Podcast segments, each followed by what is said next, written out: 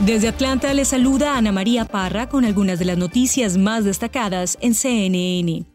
El primer ministro de Canadá, Justin Trudeau, fue cuestionado sobre las elecciones presidenciales en Estados Unidos, a lo que respondió que vigila el proceso con cautela para evitar interferir. Trudeau sostuvo que es extremadamente importante en los procesos electorales alrededor del mundo que puedan desarrollarse de manera adecuada sin intervención extranjera. Vamos a ser muy cautelosos a la hora de hacer cualquier pronunciamiento sobre los procesos electorales en Estados Unidos hasta que el resultado sea suficientemente claro, dijo Trudeau.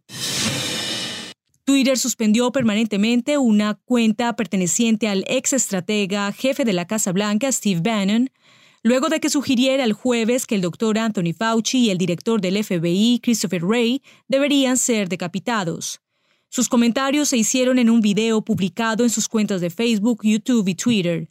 Bannon afirmó falsamente que el presidente Trump había ganado la reelección a pesar de que varios estados claves siguen demasiado apretados para proyectar un ganador y dijo que debería despedir tanto a Fauci como a Ray.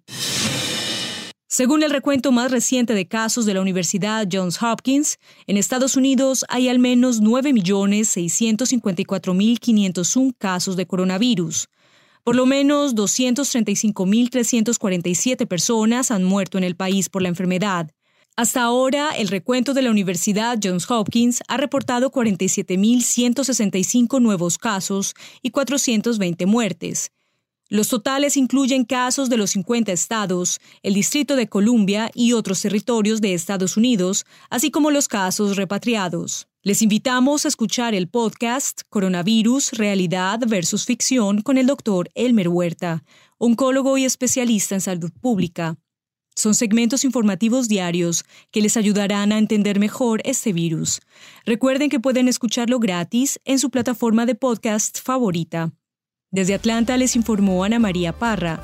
Sigan conectados e informados a través de cnn.com.